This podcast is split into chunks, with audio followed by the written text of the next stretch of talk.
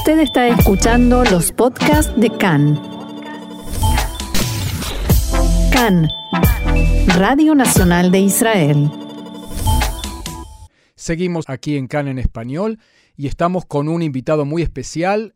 Es Life Coach y es el primer youtuber hasídico de habla hispana, Meir Bronstein. Bienvenido a CAN en español. ¿Qué tal? Mucho gusto, mucho gusto. Gracias por la oportunidad. Al contrario, gracias por aceptar nuestra invitación y. Hak Sameach, mejor Pesas Kayer Besameach. Pesas Kayer Besameach y eh, un poco eh, la idea de esta comunicación tenía que ver con, eh, bueno, primero, ¿qué es un youtuber hasídico? Esa es la primera pregunta que, te, que se me ocurre, ¿no? bueno, buena pregunta. A ver, youtubers hasídicos en español, realmente hay varios si contamos a los Jabadnikin, ¿correcto? Hay unos cuantos en realidad, no varios.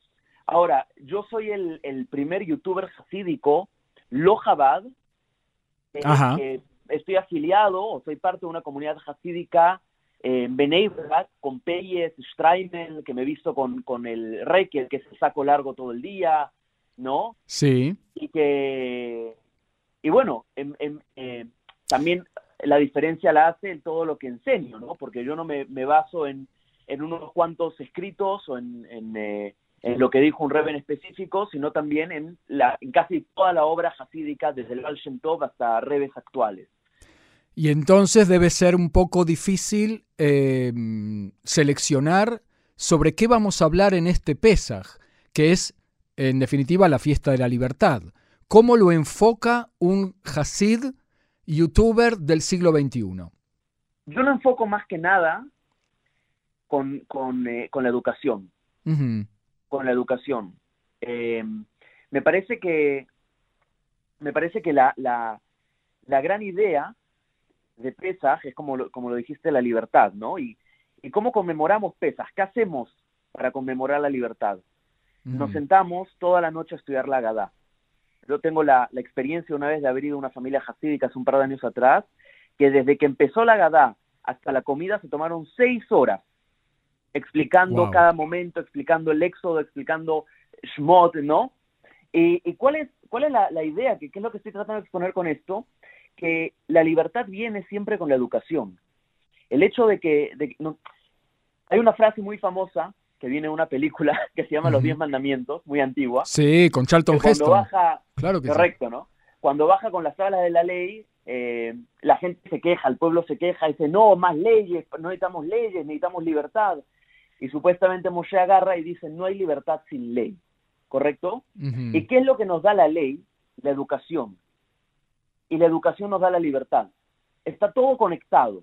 A ver, ayúdame a entender, porque nosotros, eh, yo por, por, lo menos pertenezco al sector laico aquí en la sociedad israelí, en el pueblo judío, y la sensación siempre es que cuantas más restricciones hay, eso contradice el concepto de libertad. ¿Cómo se conjuga la ley con la libertad? Yo considero, considero que podemos conjugar la ley con la libertad, con los, con los temas éticos y morales tanto personalmente como nosotros, como personas, como la sociedad que nos rodea, ¿no? Eh, podemos poner un ejemplo muy simple que es el ejemplo latinoamericano. O sea, en Latinoamérica la, ley moral, la ley ética, lamentablemente se está perdiendo, cada vez hay más robos, más hurtos, etcétera.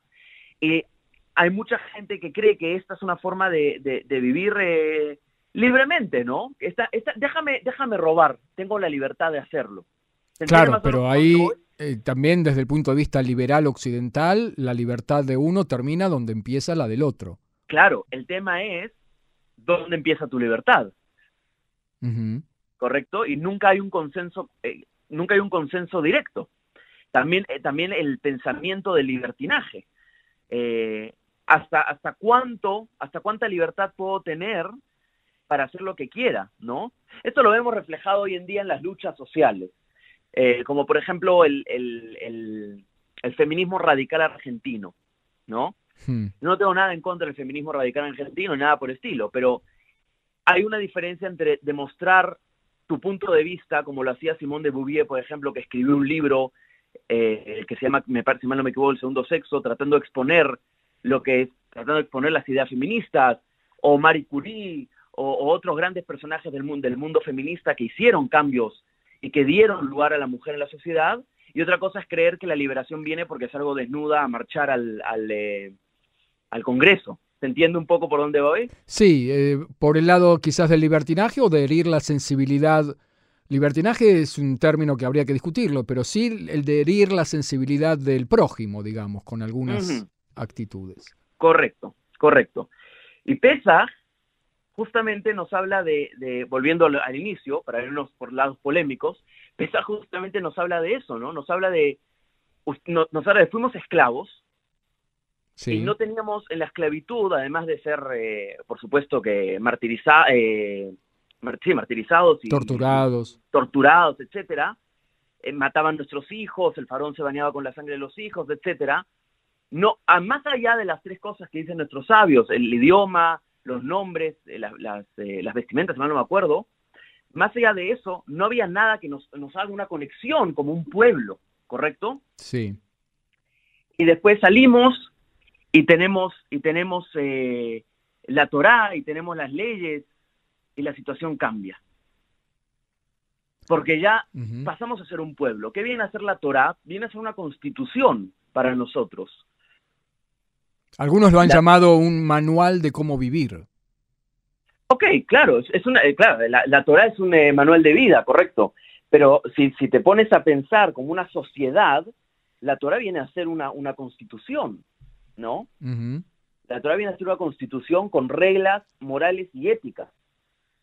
Sí, en el sentido habría que aclararlo también, de que el judaísmo se ve a sí, misma, a sí mismo como una religión gregaria, una religión eh, o un mm, modo de vida o una postura, como uno lo quiere definir, que, eh, que, incluye también al otro. No es algo que mm, sencillamente yo me pongo a rezar solo en mi casa y ya con eso alcanza, sino que implica toda una, eh, una dimensión comunitaria. Correcto, correcto, correcto. Y cuando alguien no cumple el Shabbat, por ejemplo, para una persona religiosa, pasa, eh, si tomamos el ejemplo de las calles aquí en Jerusalén que se cierran en Shabbat, al tránsito de vehículos, el sentido tiene que ver con que cuando uno viaja con el vehículo por una calle religiosa que cuida Shabbat, está afectando el cuidado de Shabbat también del prójimo. Eh, Correcto. De alguna manera. Ese es un poco el sentido que muchas veces los laicos no, no comprendemos hasta el final, ¿no? ¿Por qué, ¿Por qué le molesta a un religioso que yo viaje con mi coche si yo soy yo, no soy él? Correcto. No quiero responder a esa pregunta porque si no terminamos más, pero es, toda la razón con lo que dices. No, yo digo para entender un poco unos a otros dentro del judaísmo también. Hay que, hay que tener en cuenta eso, que no es una religión individual. No es una religión de... Eh, yo soy muy de, y esto lo digo mucho en YouTube, yo, soy, yo estoy muy en contra del término religión para el judaísmo. El judaísmo no es una religión realmente, es un pueblo. Es un pueblo... Yo estoy de acuerdo, yo estoy de acuerdo con eso. Reitero la, la situación cuya constitución es la Torá. ¿No? Eh, es muy difícil verlo por afuera después de, tantos credos que se crean y tantas eh, ideas religiosas que hay, ¿no? Verlo desde afuera y decir, a ver, pero tu constitución te obliga a creer en Dios, ¿no? Pero también hay que entender que hay otras eh, constituciones en, el, en otros países que también dicen que Dios es lo primero para el país. Si tuviéramos que profundizar, eh, Meir, en este concepto de que la libertad pasa por la educación, ¿cómo se pone de manifiesto en Pesach? Vamos a tratar de ilustrarlo de alguna manera. Muy buena pregunta. Puedo hablar de lo que yo vi una vez en un ser de Pesach, que me pareció muy lindo, que fue una, una obra artística, digamos, del Éxodo. Ajá es una obra artística del Éxodo hasta que el niño hace de Moshe Rabbeinu que recoge la Torá y el pueblo, los, hermanos se quejaban de recibir la Torá. Fue muy cómico. Y, la enseñanza estaba ahí de que el, niño este que interpretaba a Moshe Rabbeinu decía, bueno, por lo que estás haciendo te voy a matar. Entonces el hermano decía, no, ¿por qué me vas a matar? ¿Por qué me vas a arrebatar mi vida? Porque sin Torah no hay una ley que no me obliga a matarte. Ajá. ¿correcto? Okay. Te voy a robar tus pertenencias, porque sin Torah no hay una ley que me obligue a robar tus pertenencias. Si nos ponemos a pensar sociológicamente, esto es un hecho histórico, la, la Torah es, es, si no el primer, uno de los primeros manifiestos de la humanidad que traía leyes éticas en las cuales pone a la gente a, tener cuidado con cómo daña a su prójimo. Bien. ¿Correcto? Y el hecho de por qué Pesach, o sea, ¿qué tiene que ver Pesach con las leyes de la Torah? Porque Pesach no fue la entrega de la Torah. ¿Por qué no hablamos de esto en Shavuot? Pesach no fue la entrega de la Torah, pero Pesach fue el inicio hacia ese momento. Fue la toma de decisión de un pueblo de salir hacia esa libertad y construirse.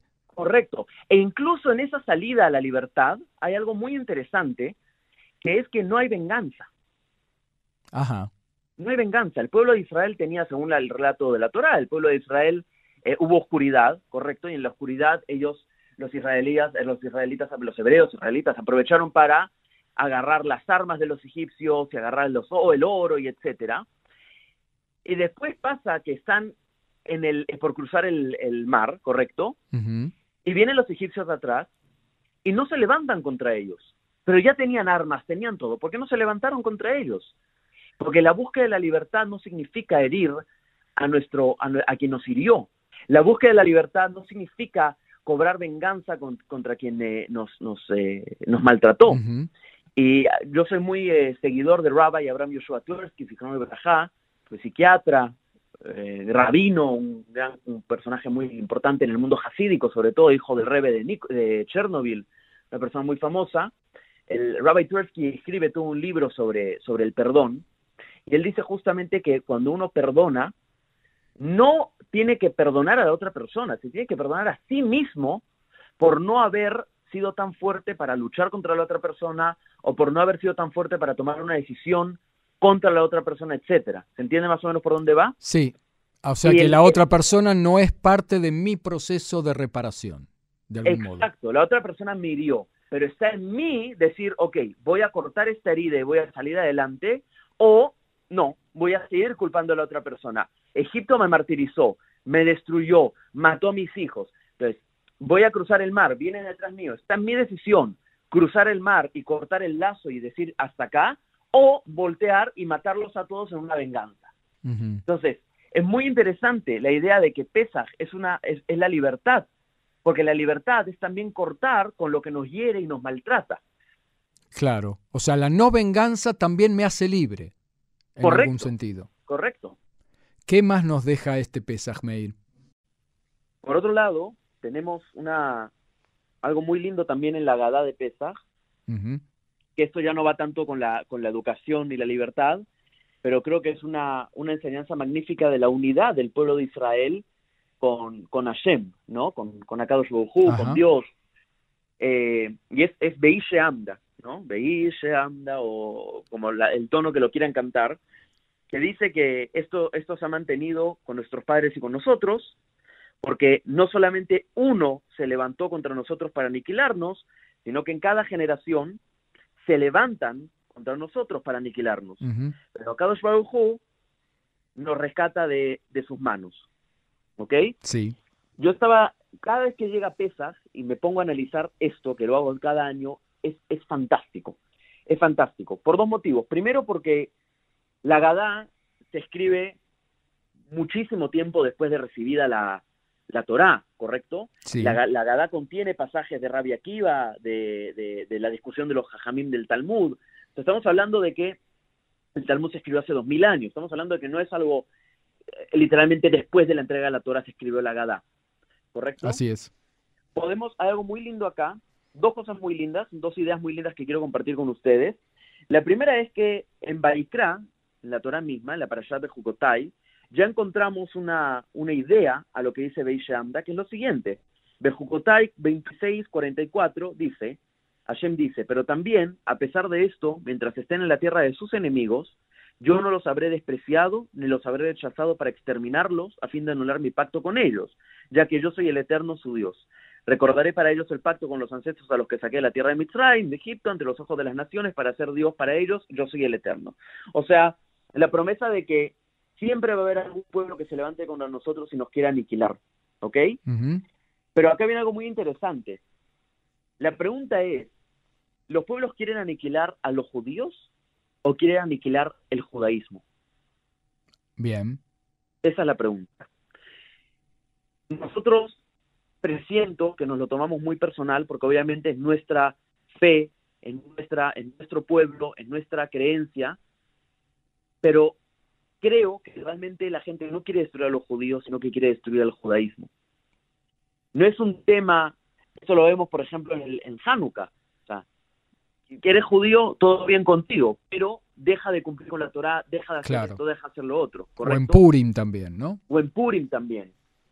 Eh, y es muy interesante ver eso, ¿no? Porque también la educación, acá sí lo podemos volver a encontrar con la educación, el, el, yo creo que la, lo, lo, más, lo que tenemos los judíos que nos puede demostrar la existencia de Dios de cierta forma, es la educación en nuestra propia historia y en nuestros propios valores.